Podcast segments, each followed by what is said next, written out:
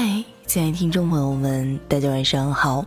又到了每天晚上的二十一点三十分，乌龟在独家闺蜜跟大家说晚安的时候了。今天呢，乌龟在微信公众号呢看到了我朋友写的一篇文章，这篇文章名字叫《回望都天巷，再见已是泪》。这段时间呢，都天巷也就是在拆迁了。可以说，乌龟对杜天香还有蛮深厚的感情，因为我婆婆爷爷家呢就在杜天巷，然后那个时候还没有买房子的时候呢，我也在租在那个杜天巷里，也住在那里住了将近差不多两年了，然后后面买了房子以后就搬走了。在我小的时候读书的时候呢，依旧是在我婆婆家住了将近也差不多。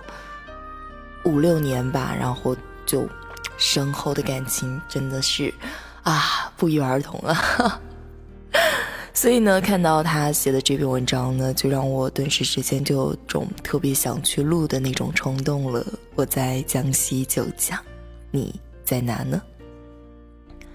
二零一七年的九月九日，都天巷内一别平日的冷漠，红砖青瓦间，街坊邻居齐聚一堂。共忆悠悠岁月，话别这里的一草一木，时而欢乐，时而伤感。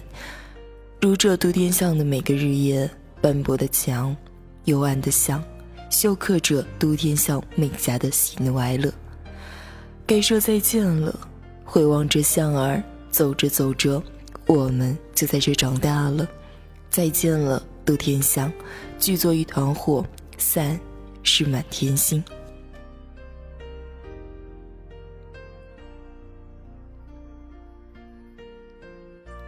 九江有个老地方叫都天巷，都天巷有个庙宇叫都天庙。坊间传闻，都天巷的由来是一位叫刘都的小孩晚上做梦，梦见瘟神降临都天巷，并在水井里撒下毒液。刘都连忙到水井前，阻止前来的百姓在水井里取水，被不明就里的村民呵斥，指责刘都要翻天。以为自己是天上派来的，九江的一句方言“翻兜”就由此而来。刘都呢，为了救巷子里的百姓，纵身一跃跳入井中，尸体被打捞起来后，被查出有毒物，顿时百姓恍然大悟，后被百姓们集资在水井旁建了一座庙，并在庙旁竖起了一尊形似刘都的塑像。该庙宇呢，名为都天庙，小巷也随即更名为都天巷。刘都的事迹被世代传递，传奇的地方亦沿用至今。现在的都天巷北起滨江路，中通百岁坊，南连大中路，全长五百余米。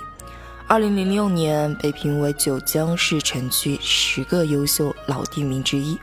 都天巷面积两万多平方米，现居住着三百多户居民。二零一七年纳入九江市政府棚户区改造项目计划。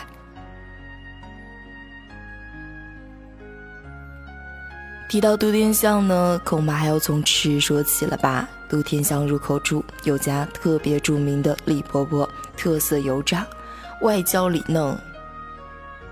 浇料口味独特，如今李婆婆年事已高，已经回家颐养天年，摊位由子女接手了下来。巷子里的麻辣鱼也是九江的一绝了，麻辣鱼口味麻辣鲜香，鱼肉嫩滑，入口即化。两家鱼馆均在九十年代创立，同为重庆风味的麻辣鱼。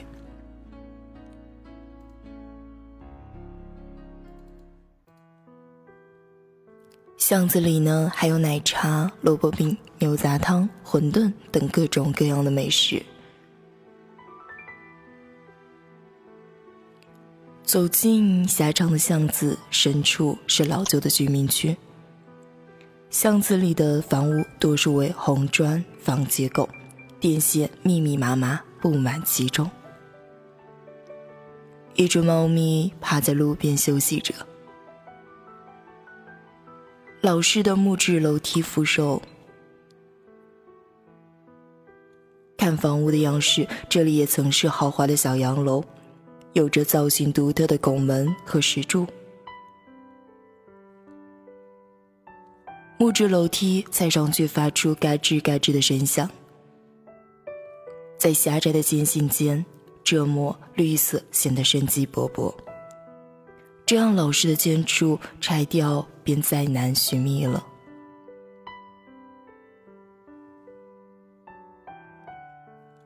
曾经的都天庙演变成今天的派出所，庙宇的痕迹荡然无存，但这里依旧透露出威严的气息。据资料记载，都天庙大门前面有座戏楼，这里上演九江人喜爱的地方戏，乐器。与歌声在宁静的夜晚响彻全巷，每年这里还定期举办庙会，可想而知，都天巷自古就是个热闹繁华的地段。不仅如此，在古代，都天巷里类似武馆、商铺、作坊、私塾、药店、客栈、茶馆、药店、客栈这类的行当应有尽有。有资料显示，都天庙至少于。建于北宋徽宗年间，迄今已有八百多年历史。虽然都天庙经过了无数次的重修，但这座老庙终究抵不过时光的力量。解放后，都天庙处于无人管理的状态，如今很少有人会提及到都天庙了。这曾经的地标已经消失在历史的长河里了。城市的规划和改造，把旧时的模样。留在了记忆里，街巷中间老去，回忆请珍惜。山高水远，江湖再见。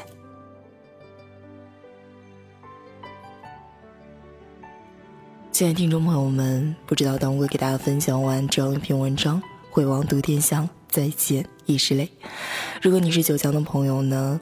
如果你也和杜天香是否也有？一段特殊的故事呢，依旧可以在下面去分享和评论和留言了。如果大家喜欢我哥的话，也可以关注我微信公众号搜“独家闺蜜”。好了，这样一期节目，我要在这跟大家说再见了，晚安，好梦，拜拜。